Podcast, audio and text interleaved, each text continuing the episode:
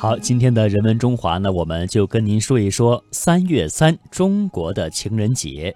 那么我们国家古代的情人节其实有很多的说法啊，目前大致是有三种，一个呢是元宵节，哎，元宵节也称为上元节，也就是正月十五。第二个呢就是时间来到了我们现在三月初三，可以说相比之下，这个是更为准确的。那第三个中国的情人节就是近年来才兴起的七夕节，也就是乞巧节，农历的七月初七。我们先和您说说第一个上元节。其实呢，上元节作为中国情人节的称谓呢，古来已久了。元宵节呀，是古代妇女最感兴趣的节日。在古代，平常女子，特别是大家闺秀或是小家碧玉呢，都是三步不出闺门，只有到了元宵节和上元节才能够出来，甚至呢和男友幽会谈情。那七夕呢，更加倾向于是一个女子过的节日，它的内涵不但是包括祈情，更且包括了其巧、祈福，因此呢，不能够单纯的就因为是牛郎织女相会啊，就把七夕附会成为情人节。严格意义来说，元宵节的情人节可能它的功能会更加胜于这个七夕节呢。嗯，没错。为什么说三月初三是中国的情人节呢？这个其实要追溯到周朝，周礼有定，未出嫁的女子是要待在闺中的，所以一年只有几天出门时间。元宵看灯，三月初三外出踏青，所以说初三呢就成了单身男女们相遇相识的日子。上至天子诸侯，下至庶民百姓，都会停下劳作，穿上新衣，沐浴祭祖，然后踏青赏春，结伴游乐。单身男女们呢，都会到河边相遇相识啊，就有点像我们今天的相亲大会，只是没有主持人而已。嗯，那个时候可能会更加的自发一些哈。那研究了十几年中国古代爱情文化的太原理工大学的退休教授任振和，他就说。如今啊，很多我们中国人只知道二月十四号是情人节，其实这个是西方的情人节哈。在公元前的周朝呢，农历三月初三就被确定为了国家法定的情人节了。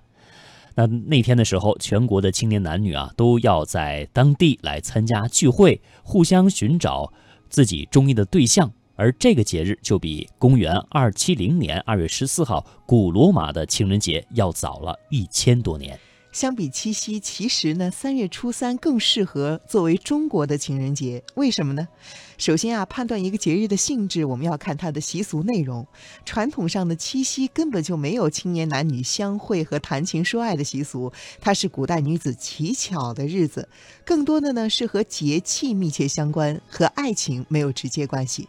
那第二个原因就是三月三是由上古的伏羲和女娲神话演绎而来的。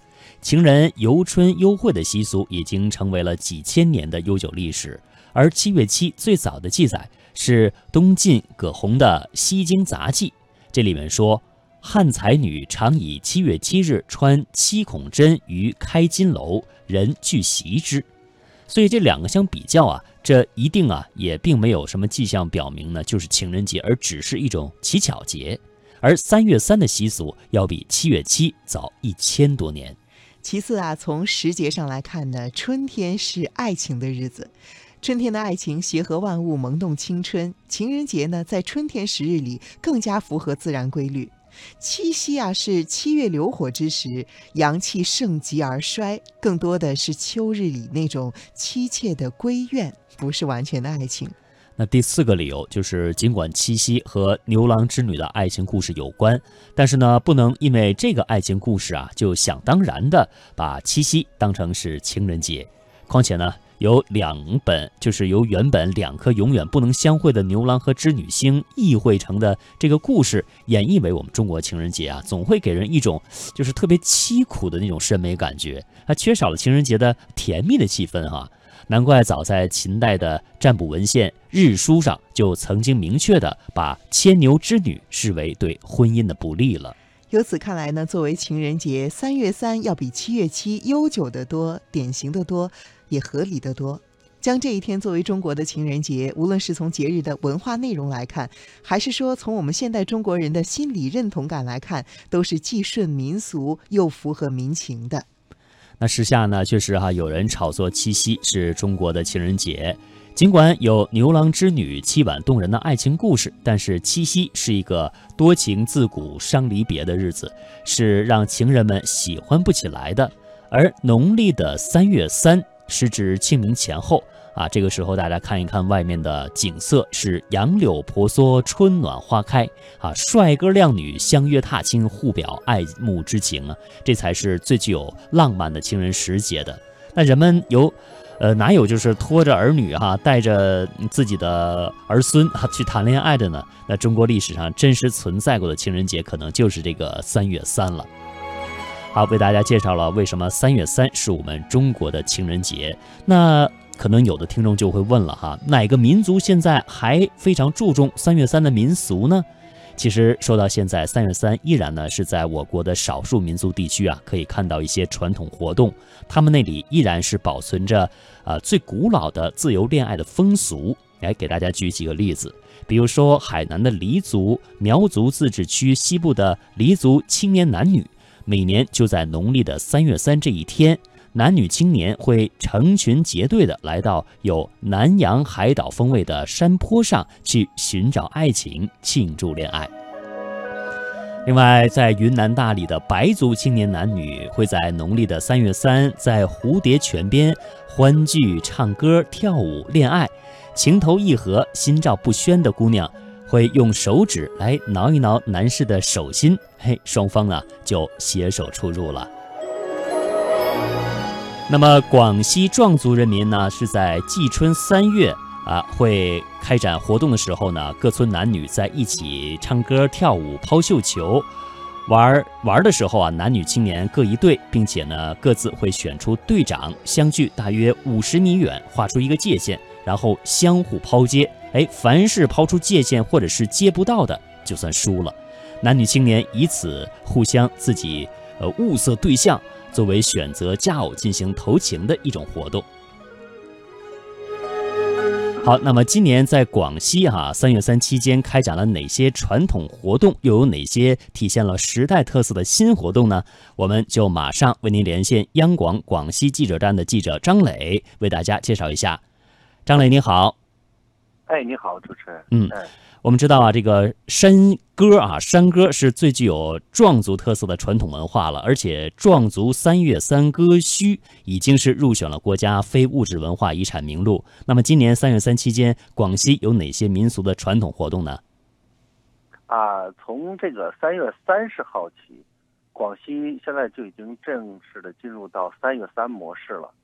这个模式有什么特点呢？首先，我给大家介绍一下。首先是放假。因为今年跟和这个这个清明节连在一起了，就是连放六天假，很多外地人听说之后也是羡慕嫉妒恨。前几天还有咱们的同事问我是不是真的，也都是不敢相信。我也看到这条消息了，然后我也特别惊讶，问 真的吗？呃，得到的答案是肯定的哈，因为今年呃有一个特殊哈，相连了两个节日。嗯，对，它这个是广西当地的立法的一个节日，嗯，就是当地人大可以立法。其次呢。就是广西呢，将进入到到处是歌、到处是人的一个状态，一直会持续到四月一号，有的地方可能会更久。你如果问我传统活动到底有哪些呢？呃，当然最传统的应该就是歌墟了。嗯。呃，咱们先说一下这个墟字儿，这个土字旁右边搁个鱼，于是的鱼，对，就是集市的意思，赶集嘛。嗯。这个歌须这两个字凑到一起，我想大家也知道什么意思，就大家三五成群啊聚在一起，呃，唱歌对答，规模就跟赶集一样。嗯，最早呢，这个壮族老百姓就是通过这个山歌这种形式来记录历史，描绘这个生活，嗯，还有传情达意，后来就形成了这种规模。今年的这个三月三呢，广西搞的规模是比较大的。就咱们广西记者站的同事啊，就是在半个多月前就开始收到来自自治区层面的各地市，甚至还有好多县发来的采访邀请函，让我们都无从处理，因为太多了哈。到底是去哪个活动现场？你现在都是大家都不好选择 呃，所以说你要说，但是说你要让我推荐啊，我可以推荐两个地方吧。嗯。呃，一个是这个南宁市的这个武鸣区，这个地方是壮族的发祥地之一，壮族人口占到了差不多百分之九十。他们举办三月三这个歌墟已经三十七年了，是广西规模最大、影响最广、历史最久的民族歌墟。这个游客去呢，一是交通方便，第二是主要可以参与互动，就是他可以参与到，就是最传统的跟老百姓。嗯，对歌，跳这个千人的这个竹竿舞，还有抛绣球、打陀螺，好多这个民族活动，都可以参与。呃，此外呢，就是还如果你要想看这种很大规模、这种场面性的这种文化活动呢，就要去这个田阳，就是百色市的田阳县的敢壮山。敢是勇敢的敢，壮就是壮族的壮，山就是大山的山。看什么呢？看这个祭祖大典，因为当地老百姓在这里祭祀他们壮族的祖先，叫部落驼，啊也比较大。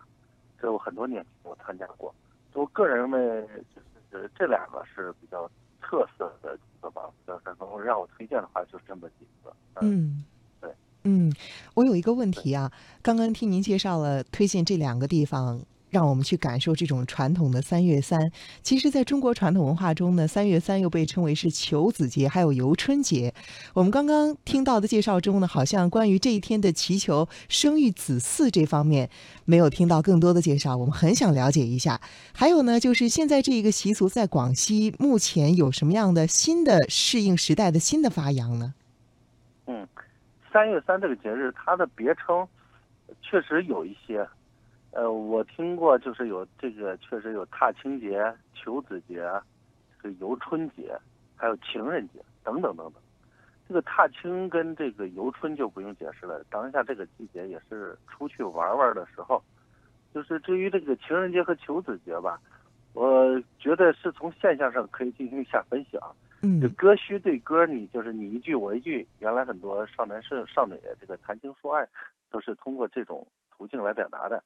看咱们看过那个电影《刘三姐》的人，可能知道这个刘三姐跟阿牛哥，嗯，他们在这个电影中就是情歌对唱，很经典嘛，是吧？这其实就是这个谈恋爱的一个过程。至于求子呢，其实大他跟那个姻缘其实是前后相承的，谈恋爱、结婚、生孩子嘛。但在历史方面呢，我确实我还没有找到更多的就是对于这个求子方面更多的解释和考证。嗯，据我观察呢，这个壮族三月三。这方面的内容没有进行刻意的凸显，但是呢，呃，本月的三月二十七号，呃，河池市东来县举行了这个千人亲子跳民族舞的这个三月三活动，呃，包括这个不仅是跳民族舞了，呃，还有什么唱歌啊、什么美食啊等等的活动都有，加强他们对民族文化的一个认知度。我想呢，如果壮族三月三有求子这层寓意的话。东兰活动也可能是它的一个延续吧。目前我能观察到，也只能是这些。嗯，看样子这些广西本地民族同胞哈，充分享受着这样的一个传统民族节日，沉浸在这种喜庆的氛围里面。我相信啊，你刚才说的也会有很多的外地游客啊，被吸引到这里来参与这里的呃节日氛围。那你见到过就是我们港澳啊、台湾同胞到这里参与活动情况怎么样？他们反馈是什么样的呢？其实不仅那个广西壮族，广不不仅是广西有壮族啊，其实广东也有壮族。嗯。但广东方面是否举办这三三活动，我就没有，我就不不太清楚了。那对于这个，呃，就是说，这就是说三月三对对广东人民可能还不算个新鲜事儿，但是我觉得对这个港澳同胞来说，应该算个新鲜事儿。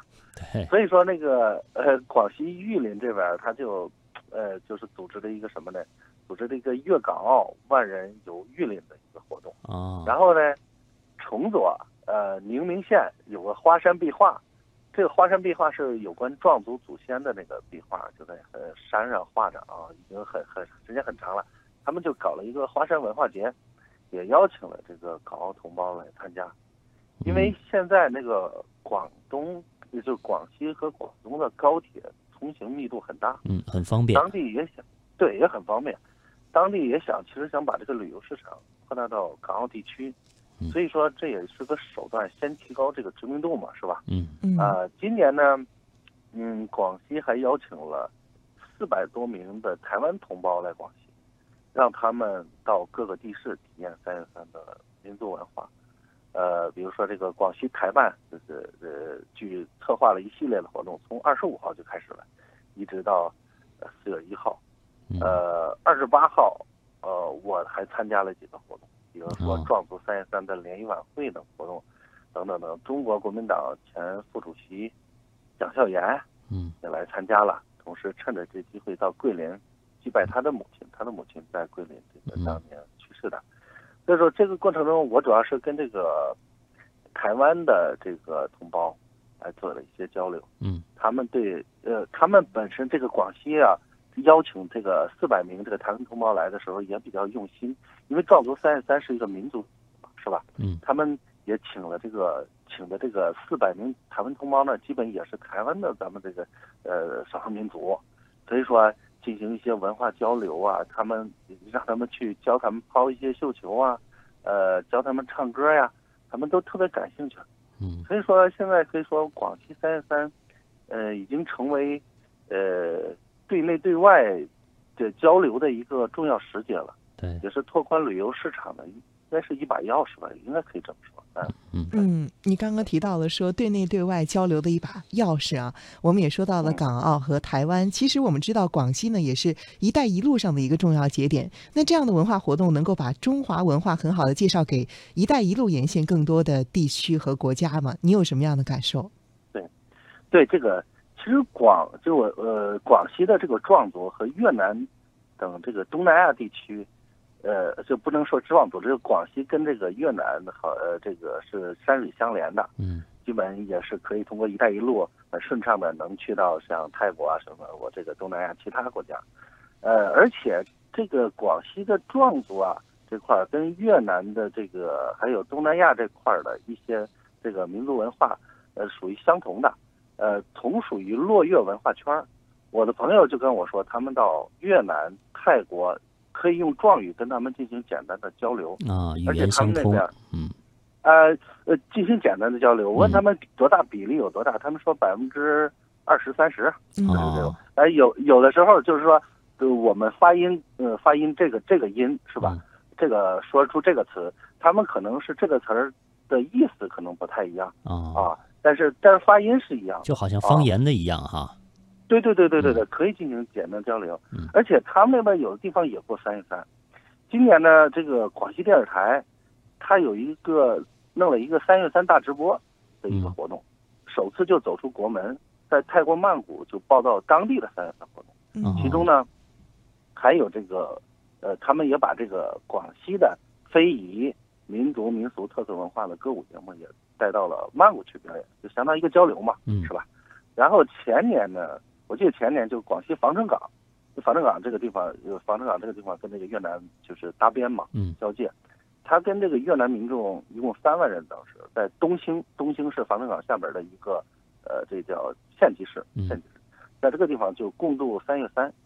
今年虽然就是没有集体活动，但我从东兴边检站，就边防检查站那边了解到啊，这几天。也有这个部分的这个越南群众到我们这边，到咱们国家来参加活动，呃，三十号开始，呃，不是，呃，就是三十号开始，就是人员肯定增多，呃，他们也是增加了，呃，他们说他们也增加了人手，都在那儿进行严阵以待，因为这个工作量是相对比平常要大。嗯，而在这个龙州县呢，他们这个当地也邀请了面对面这个越南的民众来参加三月三。